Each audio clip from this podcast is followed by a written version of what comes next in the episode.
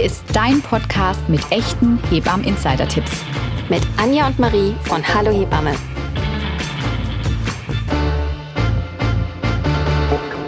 Hallo und herzlich willkommen zu einer neuen Folge vom Hallo Hebammen Podcast. Ich bin die Anja. Und ich bin die Marie und wir freuen uns, dass ihr bei dieser Folge wieder mit dabei seid. Wir sind nicht alleine heute. Wir haben einen ganz tollen Gast an unserer Seite. Wer das sein wird, der wird sich gleich einmal selbst bei euch vorstellen. Heute wird sich nämlich alles um das Thema Babyhaut drehen. Ein spannendes Thema. Und wir sind froh, dass wir einen wahren Experten für dieses Thema gewinnen konnten, nämlich den Dr. Marc Pleimes aus Heidelberg. Marc, magst du dich selber einmal den Hörerinnen und Hörern kurz vorstellen? Ja, klar gerne. Schön, dass ich hier sein darf.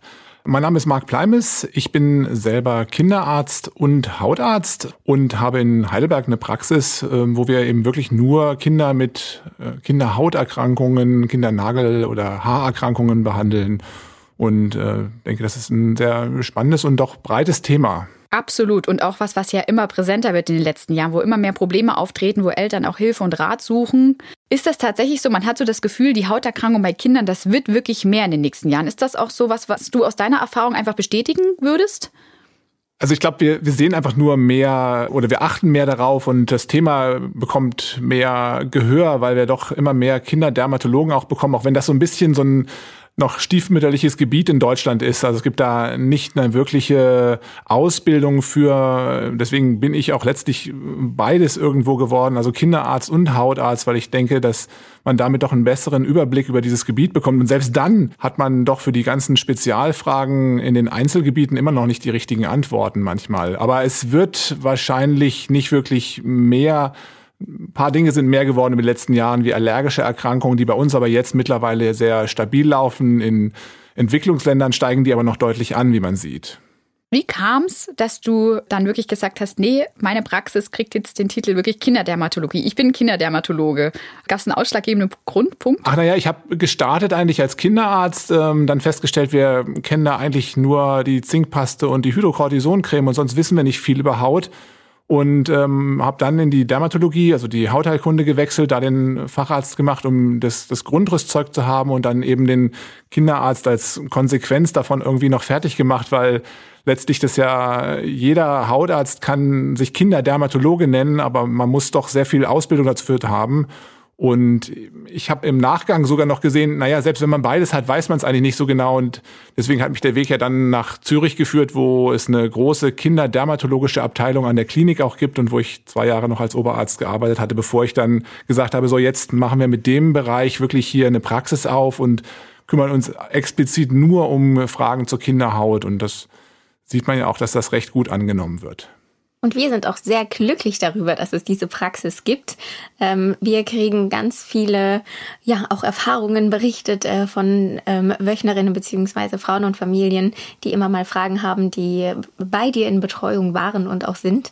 Und da sind ganz tolle Resonanzen mit dabei. Und umso glücklicher, dass wir auch heute dich hier als Gast haben dürfen und dir heute ein paar Fragen stellen. Ja, es freut mich doch sehr. Ich meine, ein bisschen schade, muss ich dazu sagen, ist, dass das Ganze in so einem Setting ist, dass wir eine Selbstzahler Privatpraxis sind. Ich meine, das macht so ein bisschen äh, manchmal anrüchig oder wo man sagt, das ist so was, wo wir gerne drum rum wollten, aber man muss es echt erklären. Also wir haben oder versuchen uns wirklich auch für die Patienten so 20 Minuten bis eine halbe Stunde Zeit zu nehmen, was äh, extrem viel in der normalen Standard-Kinderarztpraxis ist und da es den Kinderdermatologen eigentlich nicht gibt, gibt es da auch nichts extra, was man irgendwie äh, vor den Kassen geltend machen kann und damit kann man sonst einfach nicht wirtschaftlich arbeiten, so dass für uns oder für mich immer noch das beste Konzept ist zu sagen, ich gebe die Zeit und dafür müssen wir es irgendwie eben anders, leider eben neben dem System machen. Da sind wir eben nicht in der Schweiz oder in anderen Ländern, wo es das eben schon etabliert gibt.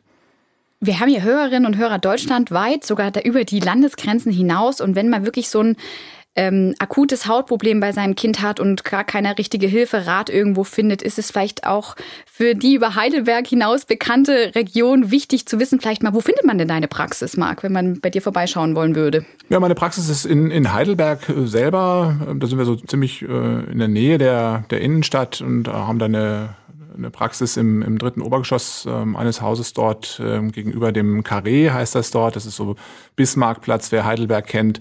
Und ja, da sind wir jetzt seit einigen Jahren dort und werden da wahrscheinlich auch noch die nächsten Jahre zu finden sein. Und du nimmst auch noch neue Patienten, Patientinnen an? Ja, natürlich. Wir nehmen Sehr grundsätzlich gut. neue Patienten an. Ja, das ist eine entscheidende Frage, die ja. hier äh, immer mal wieder aufkommt. Wir fangen, glaube ich, mal ganz basic an. Möchtest du uns mal erzählen, was eigentlich das Besondere an der Babyhaut ist? Vielleicht im Vergleich auch zu unserer Erwachsenenhaut. Ja klar, also wenn wir als Kinder auf die Welt kommen, ist unsere Haut zum einen noch nicht fertig entwickelt. Zum anderen sehen wir, dass viele Anpassungsprozesse ja stattfinden müssen. Ich, das Embryo, das Neugeborene oder bevor es auf die Welt kommt, entwickelt sich ja im Fruchtwasser und dann kommt bei Geburt dieser schnelle Wechsel aus dem Fruchtwasser in die trockene Umgebung und da muss die Haut ganz viele Anpassungsprozesse durchlaufen. Und äh, letztlich ist die Haut in dieser Phase auch noch dünner. Die Verzahnung zwischen der obersten und der unteren Hautschicht ist noch empfindlicher, noch nicht so ausgeprägt wie beim Erwachsenen. Und all diese Prozesse, auch pH-Anpassungen und so weiter, müssen eben in den ersten Lebensmonaten stattfinden und finden letztlich noch über die ersten ein, zwei, drei Lebensjahre sogar statt. Diese Folge wird gesponsert von Velgastin. Du hast genug von lästigen Blähungen bei deinem Baby oder während der Schwangerschaft? Velgastin Blähungen-Suspension leistet sanfte Hilfe bei Blähungen und ist dabei gut verträglich. Hergestellt wird Velgastin in Deutschland bei Engelhardt Arzneimittel, den Machern von Prospan. Mehr Informationen findet ihr auf velgastin.com. Das ist super interessant und deswegen kommt ja auch bei vielen immer wirklich die Frage auf, ne? Auf was sollte man denn dann eigentlich jetzt als Eltern achten, wenn diese Haut eben noch in diesem Entwicklungsprozess ist? Gerade Thema pH hast du auch angesprochen. Äh, wenn es um die Thema Pflegeprodukte geht, da herrscht so eine riesengroße Verunsicherung. Die Pflegepalette ist ja gefühlt auch riesig, wenn man im Drogeriemarkt dann davor steht. Was rätst du wirklich als Kinderdermatologe den Familien?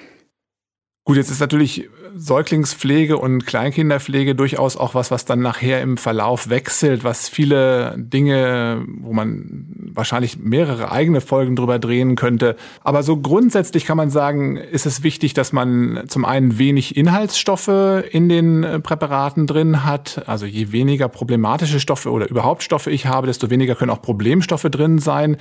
Ich möchte natürlich versuchen, möglichst vielleicht uns bekannte ähm, problematische Stoffe wie vielleicht Parabene oder andere Dinge, die man in verschiedenen Tests ja auch mal als negativ bewertet eben liest, äh, eben nicht in Cremes zu haben. Aber das ist letztlich nicht so ganz einfach. Es gibt nicht so das eine Label auf der Creme, die mir sagt, das ist eine gute oder eine schlechte Creme. Und ähm, selbst hin zu, ich sag mal, naturkosmetischen Produkten haben wir auch dort Dinge, die vielleicht problematisch sind, dass sich auf pflanzliche Inhaltsstoffe Kontaktallergien entwickeln kann. Also ganz einfach ist es nicht, aber so vom Grundsatz her Vermeidung von Duftstoffen, die sind bei Kindern äh, im Kleinkindesalter sicherlich noch nicht notwendig. Vermeidung möglichst von eben unnötigen Zusätzen wie zu viel Emulgatoren oder anderen ähm, Inhaltsstoffen, die vielleicht problematisch werden können. Und da empfehle ich auch manchmal eben, guckt ruhig mal in gut gemachte Tests in äh, Zeitschriften hinein oder es gibt so Apps, die eben auch einem helfen, wie zum Beispiel wäre jetzt hier CodeCheck als App, die einem zumindest mal so einen Anhalt gibt, was sind denn vielleicht problematische Inhaltsstoffe oder was sind denn vielleicht gut verträgliche Inhaltsstoffe. Ähm, und das ist eine orientierende Hilfe, zumindest um zu sagen, das ist ein Produkt, mit dem ich ganz gut zurechtkomme. Das finde ich tatsächlich wirklich einen guten Hinweis, weil es wäre so schön eigentlich und so einfach, wenn man irgendwie so diese Kategorie noch hätte, ne? Direkt ab Geburt empfohlen, ab dem und dem Zeitpunkt empfohlen. Das würde es allen irgendwie gefühlt leichter machen, ähm, wenn man vielleicht auch gar nicht so die Menge an Vielfalt hätte, sondern nur kleine. Aber so hat man mich so ein bisschen Anhaltspunkt. Das finde ich tatsächlich einen wichtigen Tipp, den du da wirklich allen Hörerinnen und Hörern mit an die Hand gegeben hast. Jetzt muss natürlich jeder für sich auch so ein bisschen selbst entscheiden, was, was ist mir dann, dann wichtig. Ich meine, wenn ich natürlich viele Sachen lese, dann habe ich natürlich manche Dinge auch, ich sag mal, die schlecht bewertet sind, jetzt vielleicht, weil es ein Inhaltsstoff ist, der äh, grundsätzlich für mich ungefährlich ist, aber der vielleicht äh, Korallenriffe schädigt und deswegen eben nicht empfohlen wird. Also grundsätzlich ein Umweltgedanke dabei ist. Also diese beiden Dinge sind sicherlich etwas, was wir bei Cremes auch beachten müssen. Also was ist es einmal für uns auf der Haut? Wird es da vielleicht problematisch? Kann es Allergien machen? Kann es irgendetwas Problematisches auslösen? Oder eben ist es zusätzlich eben vielleicht auch okay für die Umwelt oder kann ich da was Besseres wählen? Und das sind natürlich auch Dinge, die sich jedes Jahr mal wieder mit neuen Informationen ändern können. Da gibt es Kommissionen, die auf so etwas Acht geben, wie äh, die Europäische Kommission, die dort natürlich für Kosmetika auch eine Sicherheitsüberprüfung macht und bestimmte Substanzen auch dann vom Markt nimmt oder dafür erlaubt. Aber es sind eben viel weniger scharfe Zulassungsverfahren wie zum Beispiel für Arzneimittel. Vor allem, wenn die Babys auf die Welt kommen, verändert sich die Haut ja doch relativ schnell. Man findet mal ein paar Pickelchen hier, ein paar Pickelchen da. Welche vorübergehenden oder unbedenklichen Auffälligkeiten der Haut bei einem Neugeborenen oder an den Säuglingen, vielleicht auch in den ersten Lebenstagen oder Wochen oder Monaten, sollten die Eltern hier kennen? Und gibt es was, worauf wir besonders aufmerksam machen sollten? Also dazu muss man einmal betrachten, was passiert mit der Haut, wenn ich auf die Welt komme. Das eine ist eben diese Umstellung, die ich schon genannt hatte. Es äh, kommt aus einem feuchten Fruchtwasserumgebung zum trockenen Luftumgebung. Dann passiert etwas Zweites. Die Haut besiedelt sich natürlich beim Geburtsvorgang eben mit Bakterien, mit Viren, mit Pilzen, die in unserer Umgebung natürlich vorhanden sind. Dann ist der pH-Wert der Haut etwas, der sich so langsam in den sauren Bereich ähm, verschiebt in den ersten zwei bis drei Lebensmonaten. Die Käseschmiere ist am Anfang noch in den ersten Tagen um das Baby herum und äh, wird dann entweder abgewaschen oder verschwindet von alleine, weil sie abgerieben wird. Solche Dinge sind alles Faktoren, die natürlich unsere Haut am Anfang beeinflussen. Jetzt, was kann die Haut an Zeichen haben? Die Kinder, die vielleicht etwas früher auf die Welt kommen, da sieht man das noch häufiger, dass sie so ein feines Pflaumhaar haben. Das kann auch sehr stark ausgeprägt sein. Das ist völlig harmlos. Das verschwindet natürlich über die nächsten äh, Wochen nach der Geburt und ähm, dann sehen wir Veränderungen, die äh, in Form von Flecken sich äußern können. Also auch meistens harmlose Flecken äh, im Nacken zum Beispiel oder an der Stirn oder manchmal auch an den Augenlidern, wie so kleine Gefäßrötungen, die da zu sehen sind. Das ist der sogenannte Storchenbiss, der eben nicht nur wie der klassische Storchenbiss, weil man vielleicht dachte, das Baby wird im Nacken gepackt und hat da eine, eine Verletzung in irgendeiner Form. Nein, es ist eine kleine harmlose Kapillarerweiterung, die sich da findet, aber die eben entlang dieser gesamten Mittellinienstruktur von, ich sag mal, Oberlippe über die Nase, Stirn eben bis hinten runter, letztlich zur Wirbelsäule irgendwo mit kleinen roten Flecken mal bestehen kann, was völlig harmlos ist. Und die erfreuliche Nachricht im Gesicht blassen die Stellen meistens eben über die ersten Lebensjahre, nicht schnell, aber über die ersten Lebensjahre doch ab. Was sehen wir noch? Wir sehen äh, bei Geburt äh, Kinder, die haben kleine weiße Papelchen im Gesicht. Ähm, das sind sogenannte Milien. Auch das ist etwas, was häufig auftritt. Das sind kleine Einschlusszystchen, also kleine Bällchen in der ganz oberflächlichen Haut äh, liegend, ähm, die völlig harmlos sind und wie ein kleiner Pickel oder Mitesser letztlich im Verlauf meistens von selber aufgehen und verschwinden. Wenn die dann doch mal bleiben würden und da stören, dann kann man die in der Praxis letztlich mit einer kleinen Kanüle anritzen und ausdrücken. Aber meistens muss man da überhaupt gar nichts machen. Also das ist, glaube ich, immer die gute Nachricht. Man muss sehr wenig gerade bei Hautveränderungen des Neugeborenen direkt machen. Neugeborenenakne ist sowas, was ganz viele Eltern ja auch, womit sie irgendwie mal konfrontiert werden, wenn die Kinder dann anfangen so aufzublühen. Manche haben das ja schon so wirklich unmittelbar nach Geburt, dass sie aussehen wie mitten in der Pubertät. Bei manchen kommt das ja auch erst nach drei, vier Wochen. Es ist schon was, was mehr auftreten kann, was weniger auftreten kann, was wir ja auch in unserem Alltag äh, regelmäßig sehen. Können die Eltern da was tun, wenn die auftreten? Müssen die da was tun? Das ist ja auch mal die große Frage. Gerade wirklich, wenn das so richtig wie in, mitten in der Pubertät dann am ganzen Körper vielleicht und wirklich auch entzündlich aussieht. Ja, also ich meine, die neugeborenen Akne ist ja in der Regel etwas harmloses. Also wir sehen natürlich, wenn wir uns das Ganze so ein bisschen pathophysiologisch betrachten, auch schon wirklich richtig echte Akneverläufe. Jetzt muss man sagen, ist die neugeborenen Akne selber so ein Überbegriff, fast schon allgemeinsprachlich. Und es ist oft gar keine echte Akne, sondern wir sehen eben diese Effekte, die in den ersten Lebenswochen eben passieren. Die Haut besiedelt sich mit verschiedenen Keimen. Da sind auch Hefekeime, die wiederum irritieren so ein bisschen unser Immunsystem oder regen es an, dass es ein bisschen arbeiten muss. Dadurch entstehen zum einen Pickelchen. Dann äh, kann es auch sein, dass letztlich äh, durch diese Keime wirklich mal kleine, auch wie Eiterpustelchen entstehen, vor allem im Gesichtbereich. Ähm, auch das ist was, was völlig harmlos ist. Und, und dann gibt es eben durch die vermehrte Talgproduktion, die ich letztlich im letzten Drittel der Schwangerschaft habe, damit ich auch meine Käseschmiere vernünftig produzieren kann, einfach noch so eine Überproduktion von Talgdrüsen habe. Und die führt eben auch dazu, dass es eben wirklich wie eine richtige Akne dann gesagt, die Hautveränderungen hat, die man als Pickelchen im Gesicht oder teilweise eben auch am Körper sehen kann. Das glaube ich, Wichtige dabei zu beachten ist, dass in dieser frühen Phase, also ich spreche mal hier von den ersten ein, zwei Lebensmonaten, sehr fette Substanz für die Haut in der Regel ungünstig sind. Und das ist eine ganz wichtige Maßnahme, glaube ich, die oft falsch gemacht wird. Da wird dann oft gedacht, naja, Mensch, jetzt muss ich doch, wenn da irgendwie das Kind so schlimme Haut hat, muss ich mit irgendeiner Pflegecreme ran. Das kenne ich von meinem drei Monate oder, Entschuldigung, drei Jahre alten Kind äh, was vielleicht ein Ekzem hat, da muss ich irgendeine Fettpflege machen. Und das ist genau falsch. Oft äh, wird eben diese frühen Hauterkrankungen sind meistens etwas, so als Pauschale kann man es nicht sagen, aber doch meistens etwas, wo ich eben eher wässrige Grundlagen brauche und mehr, also Feuchtigkeit in der Creme habe, weniger Fett habe, so als Pauschalregel. Und ich glaube, das ist auch das, was man den Eltern als wichtige Information weitergeben kann. Und auch nochmal rauszuheben, was du gerade schon gesagt hast. Ne? Manchmal ist da gerade weniger mehr. Man denkt immer, auch wir Erwachsenen ja häufig, ach, na komm, dann noch die Tinktur und das Sälbchen und das muss noch drauf. Ne?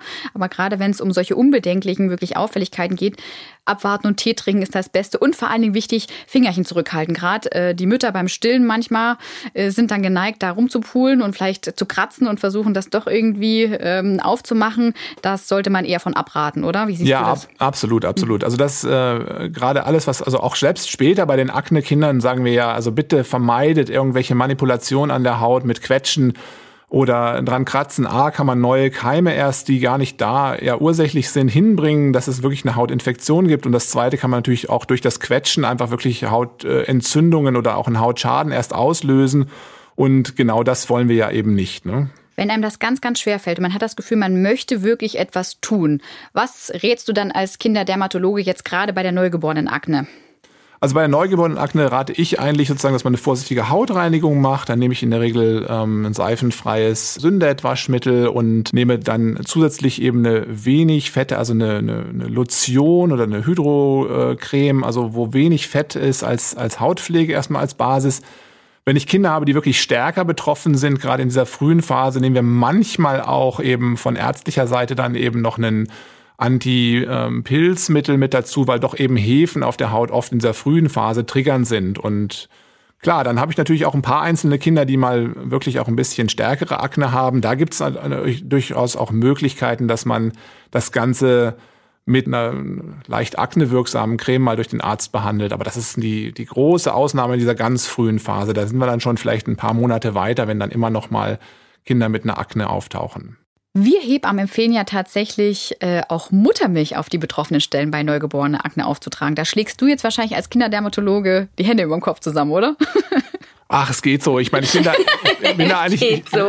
ich bin eigentlich entspannt. Also ich meine, ähm, Muttermilch wird ja mit den, äh, ich sag mal, enthaltenen Antikörpern auch durchaus, äh, werden ja auch positive Effekte äh, zugesprochen. Und es gibt ja durchaus auch ein paar kleine Studien, die zeigen, dass sie durchaus auch da ähm, hilfreiche Wirksamkeiten haben. Äh, und äh, von daher bin ich also in dieser Anfangsphase, wo ich auch sage, na ja, so viel müssen wir ja eigentlich gar nicht machen eher auf der entspannten Seite diesbezüglich. Was ich sicherlich abrate, sind aber Dinge, dass man Nahrungsmittel anderer Art, also Milch zum Beispiel, Zusätze in Bäder reintut, weil wir da doch wissen, dass bestimmte Nahrungsmittel bei Kontakt mit der Haut, für Erdnuss ist das zum Beispiel bekannt, eben auch äh, echte Sensibilisierung und damit Allergien auslösen können. Und deswegen bin ich da kein großer Freund von, was zum Beispiel manchmal auch von jetzt verschiedenen Hebammen empfohlen wird, dass man Milch, äh, Olivenölbäder macht oder so. Das ist eher was, wo ich sage, nee, da bitte zurückhalten. Also da ist doch ein medizinisches Bad mit vielleicht einem kleinen Emulgatoranteil dann doch besser, weil es eben da der natürliche Stoff eben auch gefährlich ist und eben eine Allergie auslösen kann. Wir wissen natürlich, dass jeder Körper auch immer ein bisschen unterschiedlich sein kann, aber es gibt ja doch einige Kinder, die viel mehr Probleme mit der Haut haben als andere. Woran kann das liegen? Ich glaube, das ist ein bisschen äh, Glück und Pech, muss man sagen. Es hat auch mit vielen Zufällen zu tun. Wie sind zum Beispiel Keime in meiner Umgebung, wenn ich auf die Welt komme? Welche Bakterien besiedeln meinen Körper? Ähm, welche Jahreszeit ist es jetzt gerade, schwitze ich mehr oder trockne ich vielleicht mehr aus, weil es Winter ist. Heißt also, der Geburtstermin spielt da auch eine Rolle. Dann gibt es natürlich familiäre Faktoren, die eine Rolle spielen. Das heißt, in Familien, wo ich eben viele Neurodermitis habe, vielleicht sehr trockene Haut habe, da kann es durchaus sein, dass ich auch als Kind eben mehr damit betroffen bin, eine, eine trockene Haut zu haben. Wir wissen ja, dass die Ursache davon wirklich eine schon von Geburt ab vorhandene Empfindlichkeit der Hautbarriere eben ist, weshalb eben Kinder gehäuft zumindest Ekzeme bekommen. Das ist eine der Ursachen. Und ähm, dann ist es schon ein Unterschied, ob ich ein Jung oder ein Mädchen bin manchmal. Bei Jungen sehen wir zum Beispiel häufiger einfach im ersten Lebensjahr, dass da noch Akne länger auftritt als eigentlich nur diese typische neugeborenen Akne, also wo ich so eine kleine frühe kindliche Akne eben noch habe. Sehr interessant, dass es da auch Geschlechterunterschiede gibt. Wusste ich noch nicht. Du? Ich habe es tatsächlich mal irgendwo gelesen und dachte dann, na, ob da was dran ist, aber gut, dass das heute hier nochmal bestätigt wurde, wir das nochmal aus deinem Mund gehört haben. Was auch ein großes Thema ist, ist Kopfkneis, vor allen Dingen in den äh, ersten zwölf Lebenswochen, nicht zu verwechseln mit dem Milchschorf. Und das ist ja tatsächlich ein Problem, was viele Eltern nicht so gut auseinanderhalten können, weil es auch einfach begrifflich häufig wirklich falsch verwendet wird und alles irgendwie über einen Kamm geschert wird, sobald so kleinere Schüppchen wirklich äh, im Kopfbereich auf der Kopfhaut auftreten. Kannst du den Hörerinnen und Hörern deswegen nochmal den Unterschied da genau erklären, weil das ist ja wirklich was Wichtiges zu wissen und dass man das mal gehört hat. Ja, absolut klar. Wobei man sagen muss, es ist ja wirklich so, dass dieser Begriff einfach so oft missverständlich benutzt wird. Erstmal alle sprechen meistens von Milchschorf dabei, dann eben gibt es dann manchmal wieder diese Kopfkneis und dann gibt es plötzlich die Diskussion, was ist denn nun der Unterschied? Und ähm, rein von der Namensgebung haben wir eigentlich den Kopfgneis mehr eben für Auffälligkeiten der Haut, Schuppungen eben an diesen talgdrüsenreicheren Arealen. Also das Facharzt würde da von einem seborrhoischen Ekzem sprechen ähm, oder einer seborrhoischen Dermatitis sprechen. Das ist eine Sache, die sich aber eben vor allem an der behaarten Kopfhaut ähm, abspielt. Und dann haben wir eben den Milchschorf, der eigentlich schon ein richtig entzündlich vorhandenes Ekzem ist. Und der findet sich eben auch von der Begrifflichkeit her durchaus oft auch an den Wangen eben mit verkrusteten, ja, wie so vergorener Milch aussehender eben, da kommt der Name mal her, ähm, krustig belegten Ekzemreaktionen, also Entzündungen der Haut, die eben zum Beispiel im Rahmen eines Kindes, was eben Eltern hat, die Heuschnupfen, Asthma, Neurodermitis haben und vielleicht eine Neurodermitis entwickelt, eben entstehen. Und das kann natürlich genauso wie an den Wangen auch an der Kopfhaut bestehen eben und dann nachher eben zu Juckreiz, Entzündungen und eben einem Ekzem im weiteren äh, führen oder ist das letztlich schon als ja eines der Hautzeichen dafür. Was kann man jetzt genau dagegen tun, sowohl für den Kopfkneis auch als gegen den Milchschorf, wenn das bei meinem Baby jetzt auftreten sollte? Gibt es da was zu beachten? Also der Kopfkneis selber, der fällt noch unter diese frühen Veränderungen, wo man eben versucht, eben sehr fette ähm, Substanzen zu vermeiden. Außer wenn ich jetzt eben den, die Schuppen auf der Kopfhaut ablösen will, dann darf ich natürlich gerne da mal eine fette Substanz dazu nehmen. Warum? Weil alles, was sehr, sehr fett ist, löst eben Schuppen relativ gut an. Hast du da ein Beispiel? Fette Substanz? Ja, fette Substanz wäre zum Beispiel, ich sag mal, ein, äh, ein Olivenöl oder sowas, also als eine Möglichkeit. Oder ein Sonnenblumenöl oder ein anderes Öl oder ein Mandelölbad, äh, was man eben auf die Kopfhaut tut ähm, oder eben auch mal eine sehr fette Salbe, also eine ähm, sehr wenig Wasser oder nicht Wasser enthaltende äh, Fettpflegecreme.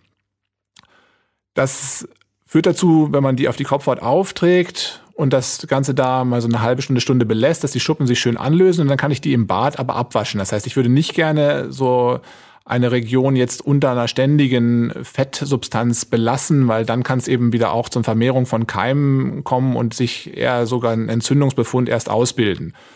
Oft ist ja so, wenn ich die Schuppen da wegnehme, dann ist die Haut da auch gut. Und vielleicht kommen noch mal ein paar Schuppen nach, aber irgendwann verschwindet das Ganze auch und äh, ich muss eigentlich sonst nicht viel machen. Die Kinder haben keinen Juckreiz, keine anderen Probleme. Anders jetzt, der Milchschorf, da habe ich wirklich meistens unten drunter eben ist die Haut selber entzündet. Da ist unser Immunsystem aktiv, weil es da an dieser Grenzfläche zur Außenwelt eben ordentlich arbeitet. Und das produziert irgendwann dann mal Juckreiz.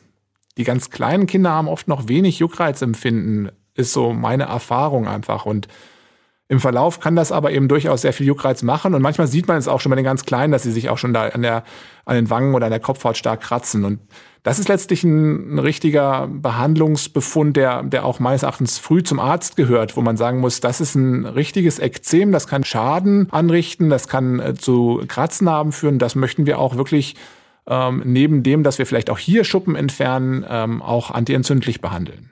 Das finde ich einen tatsächlich einen ganz wichtigen Hinweis, weil Deswegen ist das auch so wichtig, nochmal zu betonen, wo liegt der Unterschied eigentlich bei beiden, weil eben doch auch die Therapie völlig unterschiedlich ist. Und wenn man das eine mit dem anderen verwechselt, man seinem Kind in dem äh, Falle dann auch gut helfen kann, ja, gerade beim Milchschorf, ne? weil wenn das dann doch irgendwann doch zum Juckreiz kommt, die vielleicht gar nicht sich jucken, aber sehr, sehr unruhig vielleicht sind, viel schreien, viel weinen, unzufrieden scheint, dass das eben auch damit zusammenhängt, das war, glaube ich, nochmal wichtig zu betonen. Ja, absolut. Also und man, man, man sieht eben auch, wenn wir das früh ähm, solche Ekzeme behandeln, dass wir eben auch eine viel bessere Chance haben, das Ganze stabil zu bekommen. Denn Wangenekzeme bei Säuglingen, die können oft, gerade wenn sie eben Eltern haben, die vielleicht auch früher mal eine Neurodermitis haben oder noch, noch aktuell haben, äh, durchaus dazu führen, dass die sehr, sehr hartnäckig sind und oft schwierig zu behandeln sind, weil wir da eben starke Entzündungsreaktionen nachher bekommen können. Und Erfahrung zeigt so ein bisschen, je früher wir da dran sind, desto besser und schneller kriegen wir das Ganze meistens auch stabil. Selbst wenn das mal bedeutet, dass ich auch mal früh vielleicht irgendein Medikament, wie auch durchaus mal ein Cortisonprodukt einsetzen muss, wenn man weiß, was man macht, ist das eben erfreulicherweise auch trotz des schlechten Rufes alles extrem sicher. Mhm. Jetzt haben wir schon ganz viele äh, Auffälligkeiten, die wirklich im Neugeborenen und frühen Säuglingsalter auftreten können, von dir gehört. Wir haben von den Storchenbissen gehört. Wir haben von Milien gehört. Wir haben von den verschiedenen Formen der neugeborenen Akne gehört. Du hast uns was über den Gneis erzählt. Gibt es darüber hinaus noch irgendetwas, was im neugeborenen Säuglingsalter auftreten kann, von denen Eltern unbedingt mal gehört haben sollten?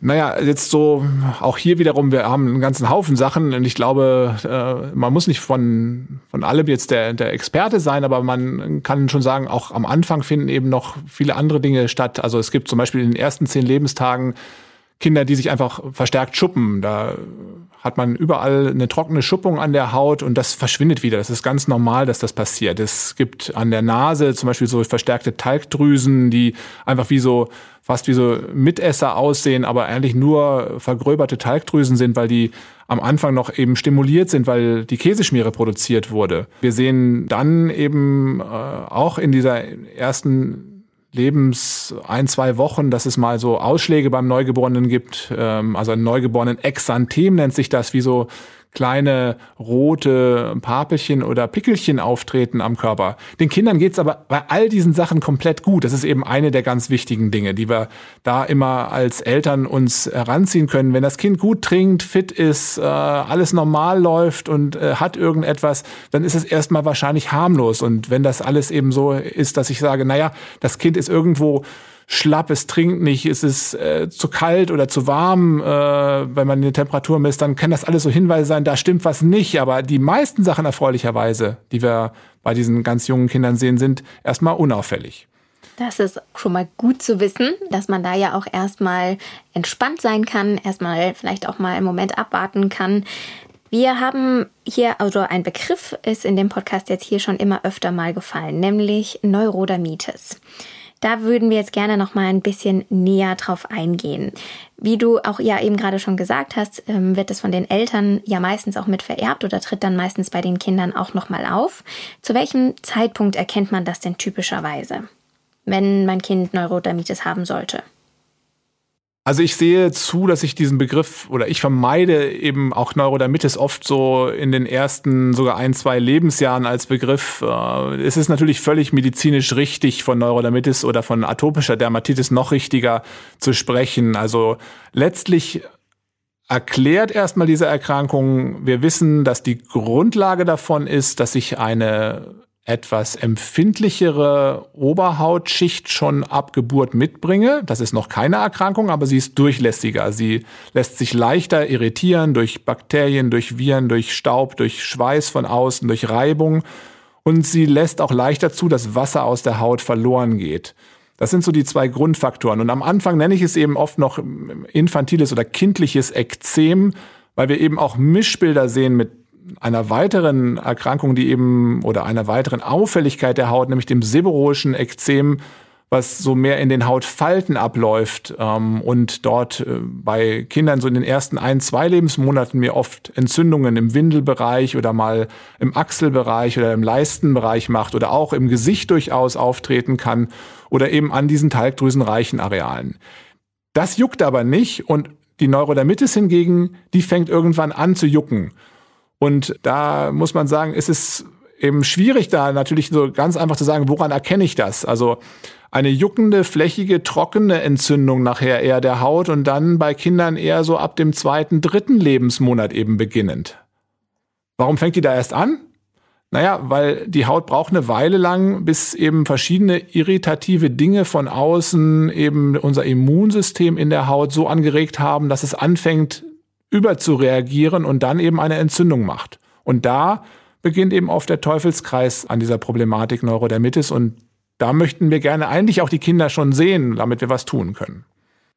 Das finde ich tatsächlich wichtig, weil wie ist es denn, oder Marie, hast du das auch, wenn du zu den Hausbesuchen kommst und dann ist irgendwie so eine Kleinigkeit, dann, oh Gott, ich habe diese Sorge, weil ich habe Neurodermitis, mein Mann hat das, ne, äh, jetzt hat das mein Kind auch, aber da hast einen Zeitpunkt gerade gesagt, ne, zwei bis drei Monate und dann, äh, vielleicht ist dann auch nochmal ein wichtiger Hinweis, seid ihr euch unsicher, seid ihr besorgt, kann euch niemand richtig diese Sorge nehmen, dann wirklich einmal kinderärztlich oder kinderhautärztlich wirklich vorstellen, abklären lassen, weil, wie Marc gerade schon gesagt hat, ähm, eine frühzeitige Hilfe dann wirklich ins Boot geholt werden sollte. Wie kann die denn aussehen? Aussehen. Kannst du uns das vielleicht äh, kurz noch erzählen? Ja, klar. Man muss natürlich sagen, also viele Eltern werden jetzt da draußen sagen und äh, sagen und hören, also mein Kind hat doch das erst mit, mit sechs Monaten oder einem Jahr oder mit drei Jahren erst bekommen. Das Wichtige ist also, Neurodermitis würde ich jetzt nicht in den ersten ein, zwei Lebensmonaten schon so ausgeprägt erwarten. Bei ganz seltenen Familien ist das mal der Fall, aber meistens eben etwas später. Aber danach äh, kann es sein, dass es mit drei, kann es sein, dass es mit sechs Monaten eben zu diesen trocken, roten und oft wird es erstmal als trockene Hautstellen bezeichnet. Jetzt habe ich schon gesagt, es ist ein eine vermehrt empfindliche Oberhautschicht und verschiedene Dinge, die auf die Haut kommen, führen dazu, dass es zu einer verstärkten Irritation kommt. Und das erklärt auch so ein bisschen das, was ich so als Basismaßnahme dann beginnen kann. Das ist nämlich zum einen, dass die Kinder davon profitieren, vorsichtig gebadet zu werden. Und das darf durchaus bei einer Neurodermitis auch täglich erfolgen. Das ist so eine ähm, Idee, die sich eingeschlichen hat, dass man diese Kinder ganz selten nur baden soll, weil die Haut sehr empfindlich ist. Das ist nicht ganz falsch von der theoretischen Überlegung, aber es entfernt eben Irritantien eben nicht von der Haut, sodass wir sehen müssen, wenn wir die Kinder baden und danach aber eincremen, dann wissen wir auch wissenschaftlich gezeigt, dass wir damit die Haut stabil halten, aber eben Irritationen vermeiden. Und das ist eben was, von dem viele Kinder extrem und viele Familien, die bei uns sind, eben extrem profitieren und was im internationalen Bereich eigentlich in fast jeder Leitlinie auch so drin steht. Das hält sich bei uns eben einfach noch ein bisschen strikt, dass das nicht so sinnvoll ist. Also ich kann empfehlen, regelmäßig baden und eincremen. Und zwar eincremen hier jetzt eher mit einer Creme, die mehr fetthaltig ist, also eine recht reichhaltige Creme, wo ein hoher Fettanteil, ein geringerer Feuchtigkeitsanteil ist. Auch das ist nicht pauschal. Im Sommer wird man weniger Fett brauchen. Im Winter, wo die Luft trockener ist, wird man eher etwas mehr Fett brauchen. Und wenn die Stellen mal wirklich so ganz nässen stark entzündet sind, auch dann ist es empfehlenswert, kurz etwas mehr Wasser in der Pflege zu haben. Aber das sind natürlich dann Feinheiten, auf die man sich vielleicht nicht so ganz jetzt schon vorbereiten muss, sondern zu sagen, so eine mittelfette bis fette Creme nach dem Baden und regelmäßiges Baden, das ist erstmal eine gute Start, ähm, um hier zu arbeiten. Und wie ich vorhin schon sagte, eben keine reinen Öle als Pflege bitte. Ähm, dann ist man schon auf einer guten Seite, die Neurodermitis oder das atopische Ekzem eben mit einer Basistherapie zu behandeln. Das fand ich gerade super interessant mit dem Baden täglich. Gilt das wirklich nur bei Kindern, die an der Neurodermitis erkrankt sind? Oder kann man auch generell, sind wir vielleicht, Marie, auf dem Holzweg und sagen, wir empfehlen ja tatsächlich, also ich empfehle, du das auch, weiß ich, äh, ein bis zweimal maximal ähm, die Kinder zu baden. Ähm, ist das falsch? Ist das überholt? Macht man das eigentlich häufiger? Oder gilt das wirklich nur, wie du gesagt hast, diese täglichen Bäder bei Kindern, die wirklich diese ähm, Neurodermitis als Erkrankung haben? Also ich empfehle es schon nur bei den Kindern, die eine Neurodermitis als Erkrankung haben, aber ich kläre die Eltern darüber auf, dass, also in Berlin ist das ja mal von der Charité äh, unter anderem von der Gruppe untersucht worden, wie eben Hautpflege bei sonst gesunden Kindern eben ablaufen soll. Und da hat man gesagt, na ja, so zweimal die Woche baden ist eigentlich äh, ein okayer Weg. Also von daher ist das, was ihr empfehlt, völlig, völlig korrekt. Aber natürlich im Sommer, wenn die Kinder vermehrt schwitzen oder wenn äh, die aus dem Kindergarten kommen und sind total versudelt oder so, dann habe ich überhaupt kein Problem damit zu sagen, eben, ihr könnt auch häufiger baden, aber wie gesagt, ich würde immer empfehlen, nach dem Bad dann wirklich eine, eine Körperpflegecreme zu haben, die ja so ein bisschen angepasst an den aktuellen Hautzustand ist. Also wenn die Haut sehr trocken ist, soll sie eher fetter sein. Wenn die Haut normal ist, muss sie eben nur so mittelfett oder weniger fett sein. Das heißt, auch bei einem gesunden Neugeborenen sollte man eher auf eine Creme gehen, also zur Pflege an, nach dem Bad, als ein Öl? Oder ist es dann in diesem Fall auch möglich? Nee, also wir würden grundsätzlich sagen, also man gibt sogar Studien zu Pflege mit Ölen, dass das nicht so optimal ist, wie äh, letztlich mit einer Creme zu pflegen. Warum ist das so? Letztlich, wenn man sich unsere Haut anschaut, wie sie zusammengesetzt ist, sehen wir, dass auch die Haut selber ein Gemisch aus Wasser und Fetten ist und dass das unseren Schutzfilm eben optimal gestaltet und den versuchen wir so naturgetreu wie möglich eben sozusagen dann mit einer Fett-Wasser-Mischung eben auch wiederum, also einer Creme, ähm, zu ersetzen. Sehr interessant. Eine kleine Frage habe ich noch. Die hast du vorhin ganz kurz nebenbei angesprochen, und zwar die Faltenpflege. Die Faltenpflege bei Neugeborenen, ähm, vor allem wenn sie an die Sommermonate geht und sie speckiger werden und so kleine Michelin-Männchen, ist ja doch immer eine sehr besondere, beziehungsweise es kann da, wie du ja auch schon gesagt hast, immer auch mal zu Hautirritationen kommen. Wenn es dazu gekommen ist, äh, werden wir Hebammen auch oft gefragt, ja, was mache ich denn jetzt? Äh, schmiere ich da auch eine Creme drauf? Mache ich das mit einem Öl, wo wir jetzt gerade doch nochmal dieses Thema aufgegriffen haben? Was würdest du dazu sagen? Also das Reinigen grundsätzlich könnte natürlich irgendwie mit einem äh, mit einem Öl erfolgen. Das äh, Reinigen meistens, was ich empfehle, ist äh, durchaus ein seifenfreies, äh, man nennt das synthetisches Detergenz, also Syndet, ein seifenfreies Reinigungsmittel zu nehmen für diesen Bereich. Ähm, da werden auch eben fettlösliche Substanzen und Irritantien und Bakterien eben, die vielleicht oder Hefen, die sich dafür befinden, eben entfernt. Und danach empfehle ich meistens schon für diese Hautfaltenbereiche eine weiche Zinkpaste zum Beispiel, also äh, weil die haben den Vorteil, dass sie eben einfach ähm, auf der Haut besser, besser haften bleiben und eine Art Hautschutz äh, für diesen Bereich dann eben geben. Super, vielen Dank. Eine kleine Abschlussfrage haben wir noch für diese Folge. Genau, weil das, ich glaube, das trifft dich so, ne? Hier kamen ja heute wirklich zwei äh, Experten, die der Hebammen und äh, die auch von dir im Markt zusammen. Ähm, wenn nämlich so Probleme ja generell bei der Haut auftreten, dann wird ja gern erstmal versucht, so mit Cremes, mit Ölen, mit Hausmitteln generell zu arbeiten, bevor man auch wirklich dann den Weg äh, zum Spezialisten, zur Spezialistin geht. Würdest du als Experte eher davon abraten oder sagst du, ach nee, ja, kann man erstmal probieren und dann, wenn man merkt, es wird irgendwie schlimmer, dann kann man immer noch gehen? Ach naja, ich, für mich kommt es echt, das ist eine schwierige Frage, weil für mich kommt es wirklich drauf an. Ich glaube, dass viele Familien, Großeltern, die vielleicht schon zig Kinder aufgezogen haben, auch durchaus aus dem Hausbereich da einfach viele Mittelchen kennen, die wirklich auch wahrscheinlich gut funktionieren und die, die absolut sicher sind. Ich warne dann immer nur so ein bisschen eben, wie gesagt, vor diesen vermeintlich harmlosen Dingen, auch Pflanzeninhaltsstoffe, die vielleicht in irgendwelchen Cremes oder anderen Umlagen benutzt werden oder äh, in Verbänden vielleicht irgendwo äh, aufgetragen werden, die können durchaus auch mal Allergie auslösen oder eben reizend sein für die Haut. Da sind manchmal so Extrakte, wie sie dann durchaus durch die Industrie aufbereitet werden, vielleicht vorteilhafter. Das ist aber keine Pauschalaussage dazu. Ähm, wir wissen, dass eben, wie gesagt, Eiweiß von bestimmten Pflanzen zum Beispiel eben wirklich allergieauslösend sein können.